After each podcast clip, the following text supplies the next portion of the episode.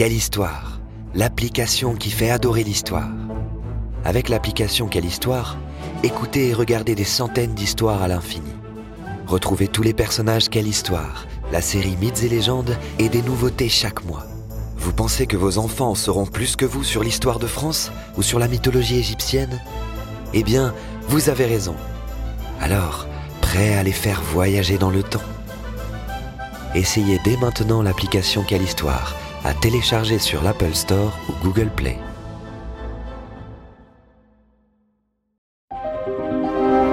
Quelle histoire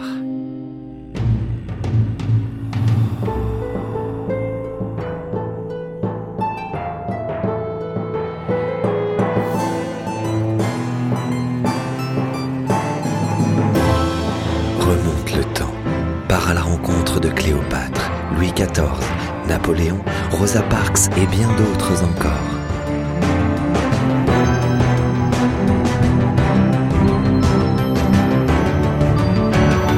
Avec quelle histoire L'histoire devient un jeu d'enfant. Marguerite de Valois, surnommée Margot, est la fille du roi de France Henri II. Elle grandit entourée de ses frères François, Charles et Henri dans une cour fastueuse où c'était tous les jours des parties de chasse et de paume, des ballets, des courses, raconte-t-elle dans ses mémoires. Elle tient de sa mère l'italienne Catherine de Médicis son goût pour le luxe et les belles parures, mais aussi sa passion pour la culture, les arts et la littérature. Marguerite parle couramment le français, l'italien et le latin. Elle joue de la musique et écrit des vers.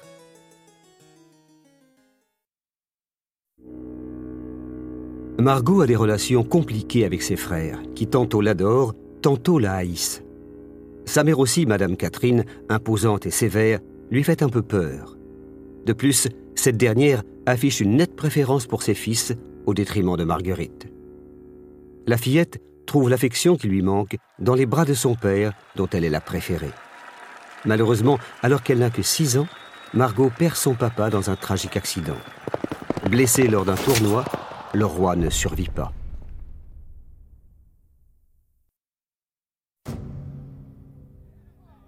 Pendant le XVIe siècle, la France est troublée par des guerres de religion incessantes, pas moins de huit en quelques années. Les catholiques s'opposent aux protestants. On s'entretue au nom de Dieu. Catherine de Médicis, régente depuis la mort du roi, essaye en vain de calmer les tensions qui divisent le pays.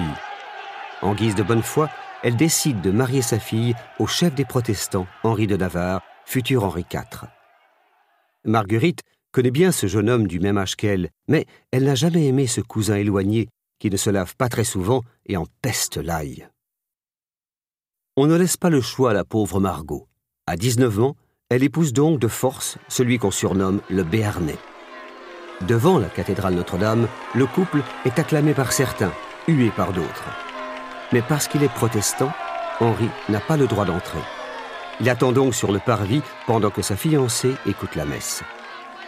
On raconte que la mariée, incapable de dire oui, incline simplement la tête.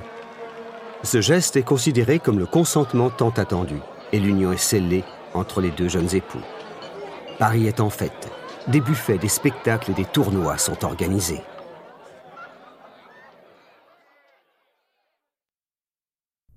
Le sacrifice de Marguerite n'a servi à rien. Six jours plus tard a lieu le terrible massacre de la Saint-Barthélemy. Plus de 300 protestants sont assassinés dans la capitale. Puis des milliers d'autres sont tués en province. Marguerite voit tout, mais personne ne lui explique ce qu'il se passe.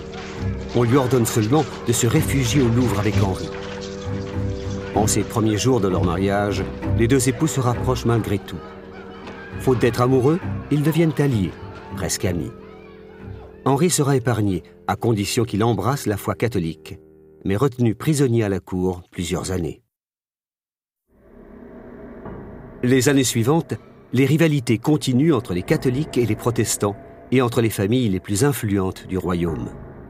Marguerite est tiraillée entre Henri III, son frère devenu roi, et Henri de Navarre, son mari, qui n'hésite pas à s'impliquer dans des complots.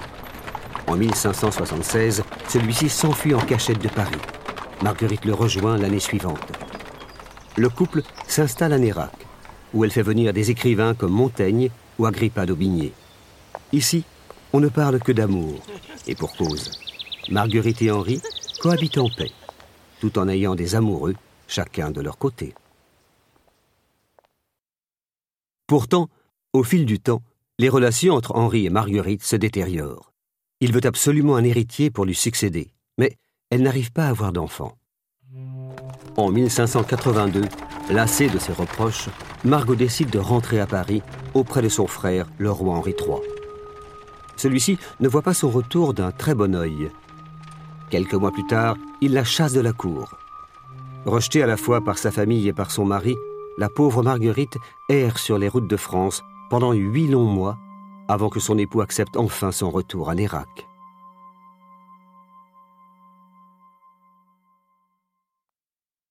La situation entre les époux étant toujours très tendue, Marguerite repart en 1585.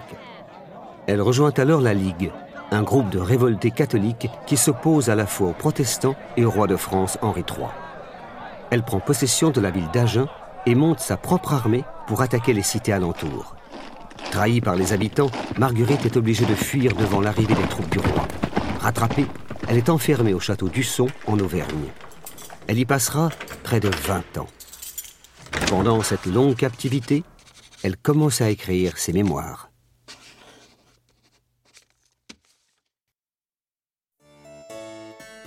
À la mort de son frère, c'est son époux qui devient roi sous le nom de Henri IV. Dans la forteresse du Son, on célèbre l'avènement de la reine Margot. La voici, du fond de sa prison, souveraine de France. Mais elle ne le reste que quelques années, car le roi entame des négociations pour faire annuler ce mariage. Marguerite accueille cette décision avec calme, voire satisfaction, elle qui n'a jamais aimé son mari. Une fois le divorce prononcé, les relations s'apaisent entre les ex-époux. L'amitié revient et Marguerite est enfin libérée.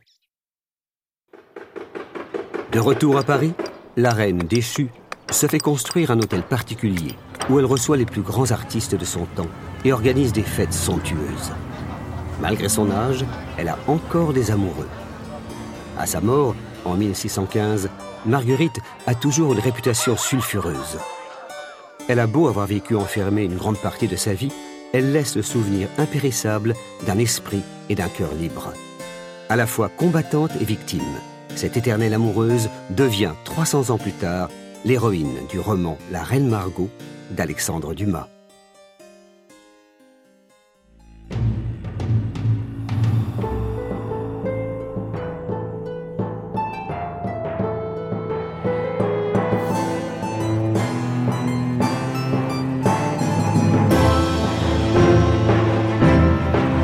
Espère que cette histoire t'a plu et qu'elle t'a donné envie d'en découvrir beaucoup d'autres.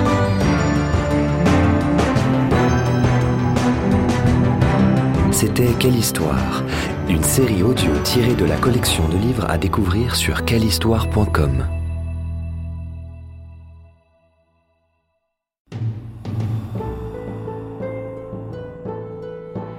Ce podcast a été produit par Unique Héritage Média. Retrouve toutes les informations sur maisondupodcast.fr.